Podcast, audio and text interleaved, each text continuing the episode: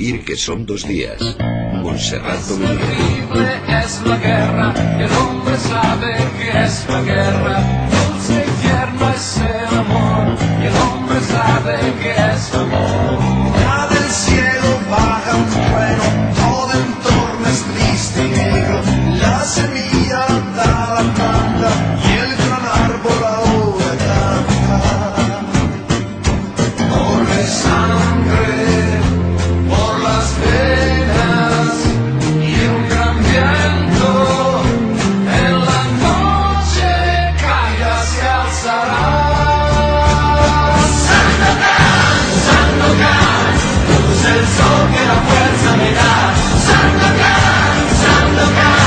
Ay, lo siento, no puedo seguir, es que estoy viviendo una regresión, Manu Verasti.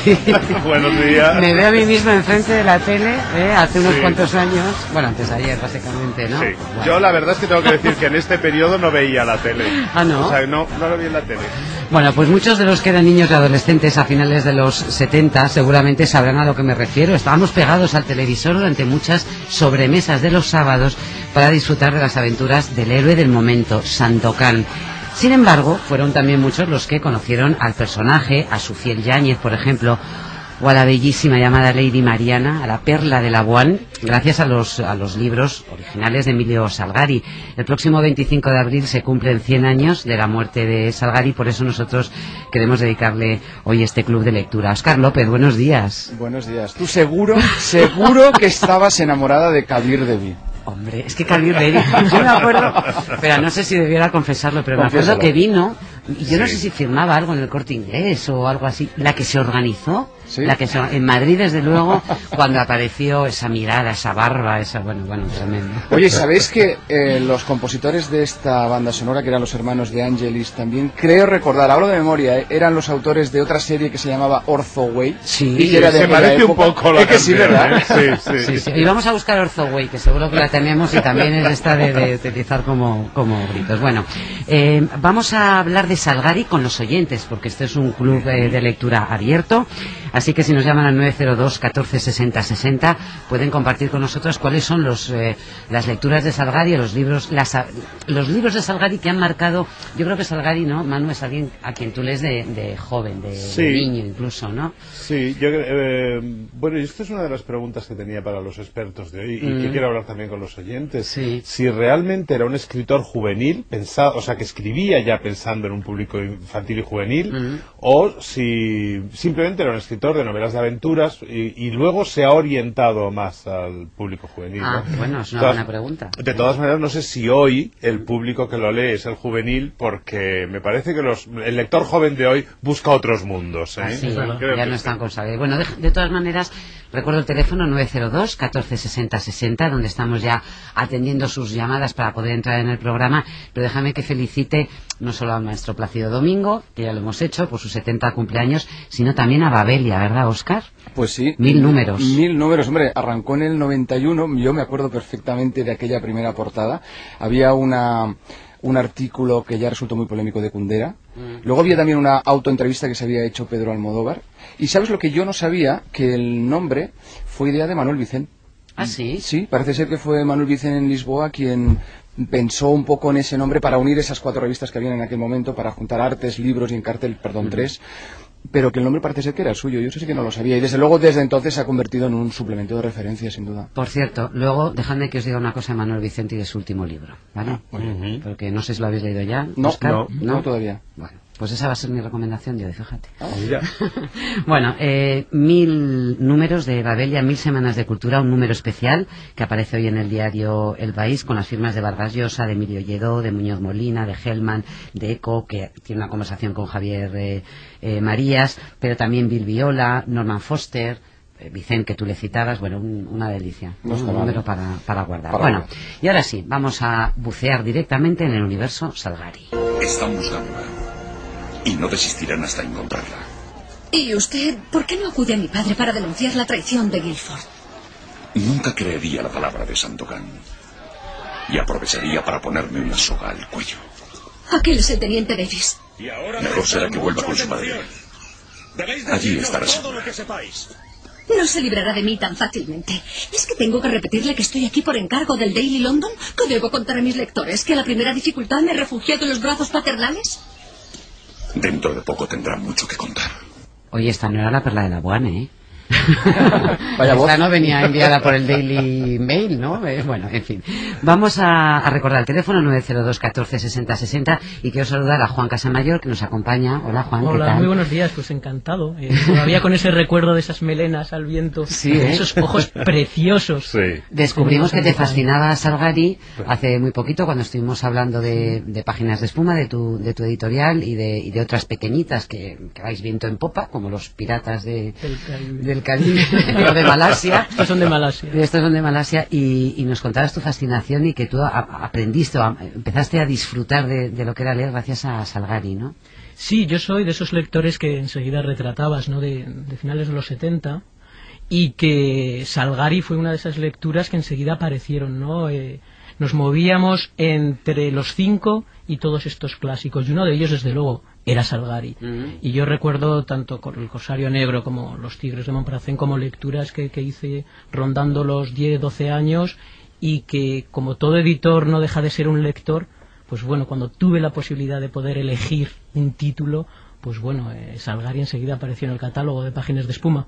Y aquí lo tenemos, Los Tigres del Mar y otros cuentos. Una edición de páginas de, de espuma con dibujos, porque claro, además es que a Salgari que no solamente hay que leerle, ¿no? Hay que disfrutar y recrearse en, las que, ilustraciones. hay que ¿no? imaginarle, sobre todo. ¿eh? Aunque yo creo que casi siempre hemos leído ediciones ilustradas, ¿no? Casi siempre se ha publicado ilustrado. Exacto. Salgari. Sí, de hecho él eh, tenía contacto con los principales ilustradores eh, de, de Italia del momento, eh, proporcionado por el marco de trabajo que tenía con, con las editoriales. Él trabajó con las tres editoriales posiblemente más importantes del momento. Y, y tenía contratos anuales con una cantidad fija que se le iba pagando y él iba escribiendo un número de libros acordados. O sea, él producía. Él producía. Eso también se está haciendo en- hoy en día en, en el sector infantil juvenil, que se contrata a un autor para que escriba cuatro libros en cinco años y se le da una cantidad acordada, ¿no? Pues él hacía algo, algo parecido, ¿no? Pero creo que le esquilmaban, ¿no? Creo que los editores les trujaban. Por lo menos eso dijo en la nota de suicidio. Sí, que incluso yo me la traje. Se suicidó. Se suicidó de una manera, además, trágica. Muy ¿Qué me- bien. Ah, bueno, bueno, ahora entramos en la, en la vida. Pero es verdad que le, le exprimían los editores o... Pues, eh, a ver, los contratos iban mejorando. ¿m? Y es verdad que, que cada vez que lo contrataba una editorial nueva, como que doblaba el, el sueldo.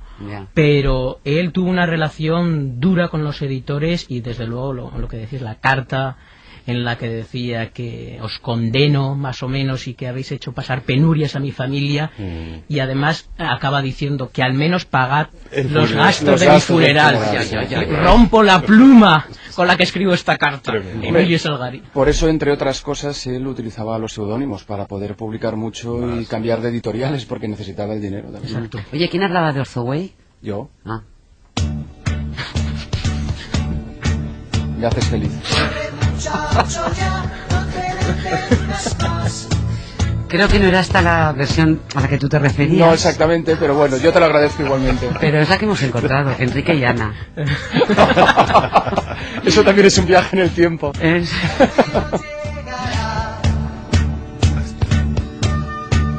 Bueno, vamos a dejar un poquito hasta que llegue al, grito de guerra. Hawái. A que llegue hasta el grito de, de guerra. Oye, ¿qué deberíamos leer de Salgari o recomendar o leer a nuestros hijos o leer con nuestros hijos para, eh, para tener una idea razonable de quién fue Salgari? Ah, que me mires a mí, pero haciendo esta pregunta de nuestros hijos me choca un poco, pero bueno. Bueno, los sobrinos. Esto es Vale, de amplio. acuerdo, es de acuerdo. no- todavía no nos hemos puesto de acuerdo si es un escritor juvenil o no. Es pero- verdad, todavía esto no lo hemos aclarado mucho, pero yo creo que lo que sí que es es eh, imprescindible, o sea, eh, muy conveniente acercárselo a los eh, lectores vírgenes, Sí. porque es muy fácil de leer en todos los sentidos, desde su estilo, que es muy ligero, es muy dialogado, es muy breve, es muy rápido, enseguida hay acción, no hay momentos ni grandes descripciones, ni grandes reflexiones, es continuamente Es pasa algo Mm. y es muy dialogado, que es muy, muy, muy fácil de leer. Entonces, incluso para un lector perezoso o un lector eh, que empieza, es muy fácil de leer. Y encima también es muy fácil que enseguida te arrastre a esas fantasías, pues son estos escenarios exóticos, siempre vas en sitios mm, casi siempre con el mar por el medio. Por cierto, Juan, que es una, la cosa, lo, lo que define esta colección tuya de cuentos, ¿no? Exacto, el, el mar es el vínculo de, de todos los cuentos. Es lo, lo- lo que Es lo que nos nos une. Yo creo que eh, Salgari es lo que hoy en día, se utiliza mucho ese término, sería un crossover, que son estas novelas, vamos a decir, pensadas para un público juvenil, pero que han trascendido al público adulto. Yo creo que Salgari es uno de los autores que más ha hecho por fomentar la lectura, no tengo ninguna duda. Es lo que, si, si hiciéramos un paralelismo con la música, sería un poco como la música ligera. Sí. Es, es una literatura mucho más ligera, es una literatura donde predomina por encima de todo la aventura. Sí. Y es una literatura, a mí me da la sensación, igual estoy equivocado, pero que difícilmente, cuando eres ya, si eres un lector avezado y habitual, difícilmente regresas a menudo cuando ya eres mayor, ¿no? Siempre lo, lo sitúas o sitúas esas lecturas en un momento muy concreto de tu vida. Al menos Bueno, hablo por mí. Juan no está nada de acuerdo. No, estoy de acuerdo. No estoy de acuerdo, no estoy de acuerdo. Estoy de acuerdo que se puede releer. espera, espera un momento, ahora nos dices Juan por qué no, pero es que ha marcado el 902 14 60 60 Elena, que nos llama desde Madrid. ¿Qué tal, Elena? Buenos días. Muy bien, hola, ¿qué tal? ¿Cómo estás? Pues mira, muy bien. Yo escuchando como todos los sábados y todos los domingos. Bien, te lo agradezco. Oye, ¿y tú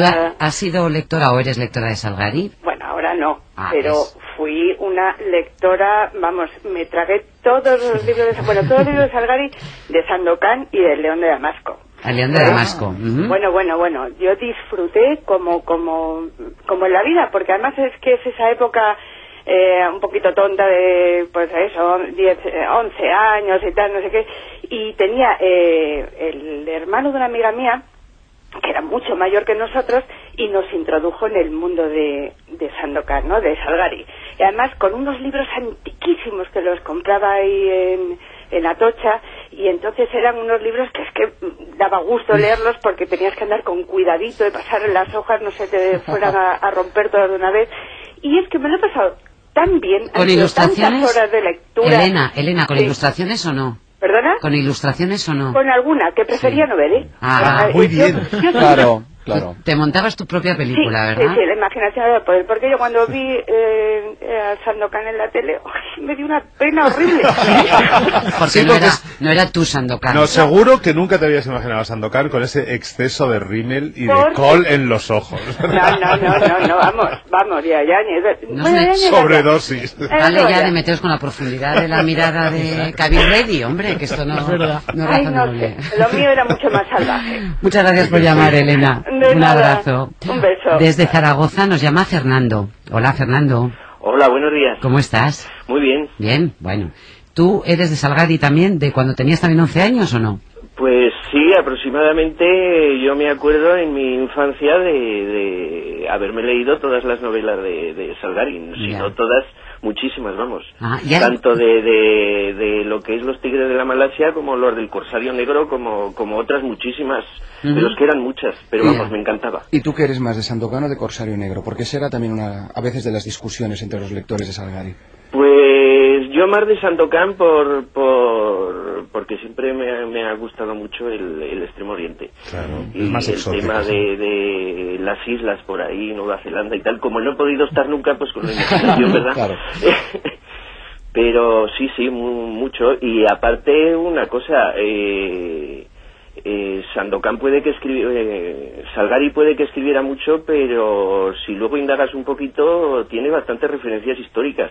Porque me acuerdo que la primera vez que yo oí hablar del, del asalto a Panamá fue cuando leyendo precisamente a, A Salgari con el capitán Henry Morgan y todas estas Mm. cosas. Pues Luego, a lo mejor- un poquito, la verdad es que hay bastantes referencias. Pues Fernando, a lo mejor es por eso que tú, que tú estás contando que Juan Casamayor cree que no es una lectura tan, tan exclusivamente juvenil, ¿no? Pues eh, yo creo que no, porque tiene muchas curiosidades históricas. Sí. La verdad es que sí. eh, hace poco también leyendo, leyendo, pues creo que, que era en internet, ah, hubo un, creo que un misionero español o algo así, un tal Cuar- Carlos Cuarteroni o algo así, que, que dicen que si fue el que inspiró a Salgari para hacer un Ah. misionero español que se dedicaba a rescatar Sí, es verdad. Eh, prisioneros de, de- de los piratas malayos que existieron quiero decir que es que no es algo Ahora son de una imaginación sí. febril, sino que los Sí. piratas malayos existieron.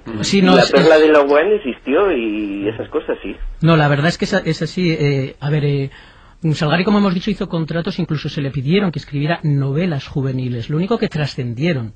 Eh, y cuando yo decía que, que sí que creo que todavía el público adulto se acerca a Salgari, es por un doble propósito, un doble un propósito, digamos, eh, de acercar a esos sobrinos o a esos hijos el, el libro, pero también es mm, por volver, eh, desde la nostalgia y desde ya un, un ámbito de la lectura, volver a Salgari. eh, y yo tengo un termómetro que es fascinante, que es la Feria del Libro de Madrid, que es el único momento donde los editores tenemos ese contacto y esa eh, franja de, de lectores ya eh, maduros en edad y en lectura se acercan a Salgari. Ajá. O sea, y de hecho es que eh, si uno hace una visita a librerías, hay libros de Salgari. Pero la pregunta podría ser la contraria también, es decir, a lo mejor si Salgari se ha quedado para la nostalgia de los adultos o si el lector joven actual al que está más acostumbrado a otros mundos de fantasía, de magia y de en mundos irreales, se le queda se le queda un poquito pequeño esto que simplemente es irse a un Bueno. a pa- que ahora además viajan tanto, lo ven todo en Google Maps, Exacto. ¿sabes? que parece que ya Sí, no es una- Bueno, vamos pero a preguntárselo. Oye, sí. a ver si nos llama algún lector joven Sí. que conozca o que haya conocido a Salgari y a otros y nos pueda contar eh, esta historia. De todas maneras, me gustaría recordar Corsario Negro, porque no solamente había una serie de televisión,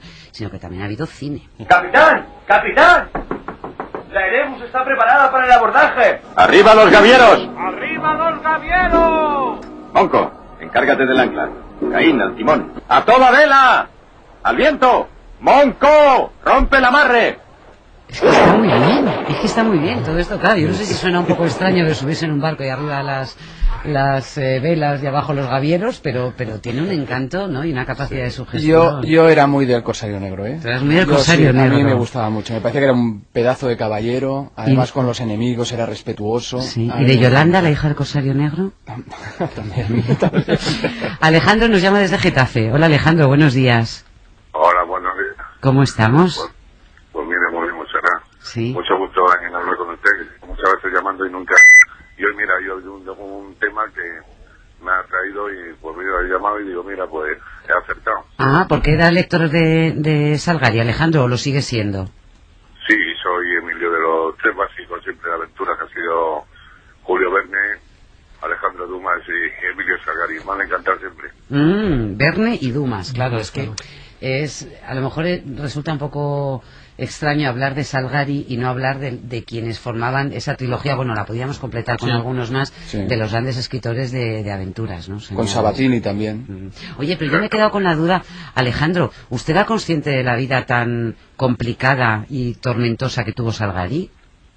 Eh, algo, algo he leído. Algo había leído, leído. Gracias a Dios, me encanta mucho la lectura y, y leo bastante, pero claro, he cogido muchos libros que he cogido a través de la historia que no creía ni que los hubieran escrito, ¿me entiendes? Porque tienen tantos que muchas veces se sale uno de, Ya, de cuenta. ya. Manu, Ah. Manu, ¿por qué fue esa vida tan...? Bueno, desde luego el final fue de, es dramático porque además no solo es un suicidio, un suicidio al fin y al cabo mm, hay muchos motivos que te pueden empujar al suicidio y estamos acostumbrados a conocer sobre todo en ciertas personalidades Artistas, delicadas, más sí. sensibles, ¿no? Pero es que lo llamativo de Salgari es que se suicidó haciendo seppuku, o sea, la ceremonia del harakiri japonés. em, abriéndose con un sí? con un cuchillo en la tripa ¿no?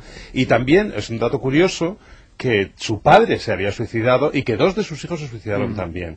Y que su mujer también, eh, bueno, tuvo muchos problemas eh, psiqui- psicológicos, psiquiátricos, estuvo encerrada en sanatorios. O sea que tiene una vida que para ser un autor que ha escrito estas cosas, estas aventuras, si quieres, intrascendentes, entrecomillado, ¿no? Y que ha entretenido a un público tan juvenil, de tantas generaciones, tiene una vida absolutamente trágica. Hombre, complicada. Y además, fíjate tú que, que fue una persona que se montó una película con su propia vida, ¿no? Y eso también tiene algún tipo Ah, de sí. valoración psicológica. Decía ¿no? que era capitán. Porque decía que era capitán de barco. Él No lo no- llegó a ser, no lo llegó a No ser. lo llegó a ser nunca, sin embargo, él lo iba vendiendo así. Él decía que había viajado por todo el mundo. Bueno, de hecho, uno de sus hijos, eh, que uno de esos dos hijos que se suicidó, que escribió en los 40 un libro sobre su padre, también explicaba todo eso y, y parecía que contaba lo mismo. O sea, que su padre había hecho no sé cuántas cosas y la verdad es que escribió sus novelas prácticamente prácticamente desde su casa siempre. Ya. Bueno, O sea, debió, de- debió de decidir escribir la novela de su vida, convertirse a sí mismo Sí, en, en- en en un una héroe, novela, en ¿no? héroe, sí.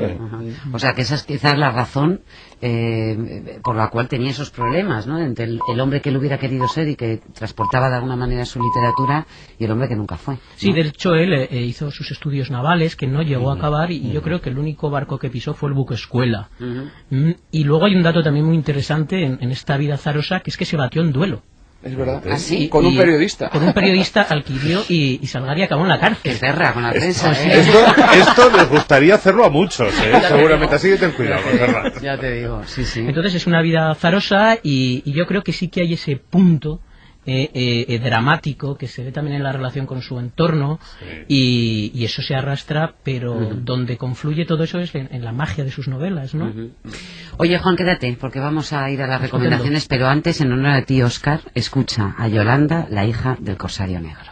Se acabó la comida, Salmón. Dice que el bullion nos persigue.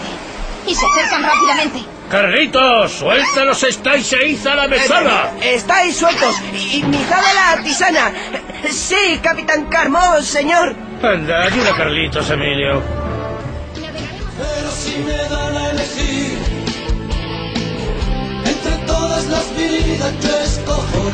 Oye, que eran dibujos animados, ¿eh, Oscar? Sí, ya lo veo. Ah, un barco pirata huyendo, pero claro, esas cosas solo son de, de dibujos Eso de la animados. tisana me ha ¿eh? Bueno, venga, vamos con recomendaciones. A Juan siempre se las pido, ya- aprovechando que está por aquí, como no, pero primero empezamos por ti, Oscar. Venga, ¿qué, Pues yo os traigo una traes? novela muy, muy rusa, un novelón, un- se titula Una saga moscovita, de Vasily Aksionov. Y esta es una de las grandes novelas, creo yo, del siglo XX, escrita en Rusia, una de esas obras monumentales, lo digo por, por extensión, porque son más de mil páginas, pero también porque es una novela muy ambiciosa. Ah, el protagonismo lo, asume una familia, que son los Gradov, donde, donde encontramos al padre, que es un médico muy reputado. Ellos pertenecen a la burguesía intelectual rusa. Los hijos, hay uno que es un oficial del Ejército Rojo, luego hay otro que es un teórico marxista, la hija es poeta. Y cuando todo parecía que tenía que ser una vida muy placentera para esta familia, se inician todas las purgas estalinistas y la, la- y la vida de todos ellos cambia. Se desmorona el mundo por fuera, pero también se desmorona el mundo dentro de la casa. Es un novelón increíble que exuda muchísima fatalidad, como no podía ser de otra manera en una novela rusa, pero lo bueno para mí es que está escrita de una manera torrencial. Hay un montón de historias, hay mucha ironía, eso es algo también muy propio de este autor. Es, es como estas novelas Río que, bueno, para los que sean fans de este tipo de novelas, desde luego tienen que, que leerla. Y si, voy a ser un poco atrevido, ¿eh? y lo sé, pero un poco, yo creo que esta novela cumple esa función que, que tuvo Guerra y Paz Mm. a la hora de retratar lo que fue el siglo XIX en Rusia. Bueno, pues un poco, yo creo que esta novela viene a retratar lo que, lo que ha sido el siglo XX en Rusia. Es, una auténtica delicia. Vasily Aksionov, Aksionov. Aksionov en la otra orilla, una saga moscovita. Y tú, Manu, sorpréndeme. Pues mira, yo, yo traigo justo lo contrario de lo que acabo de contar, Oscar. Es que no doy crédito. A ver. Como ya la semana pasada os traje, os traje aquella burrada del perro come perro de Bunker, que, es- que era brutal, pues esta semana he decidido equilibrar un poquito con una novela breve. Con el péndulo, así. Es de, extremo a extremo, que se llama La sal de la vida de Ana Gabalda. Es una novela súper amable, súper dulce, eh, una historia de tres, eh, tres hermanos que se embarcan en, un- en un viaje. Es una especie de, de road novel, pero encantadora, eh, que van a la boda de un familiar, ¿no? Y bueno, también va en el coche una cuñada, pobrecita mía, a la que mortifican constantemente, y entonces deciden que no entran a la boda y se van a ver a un cuarto hermano que vive apartado en sus mundos y tal y cual.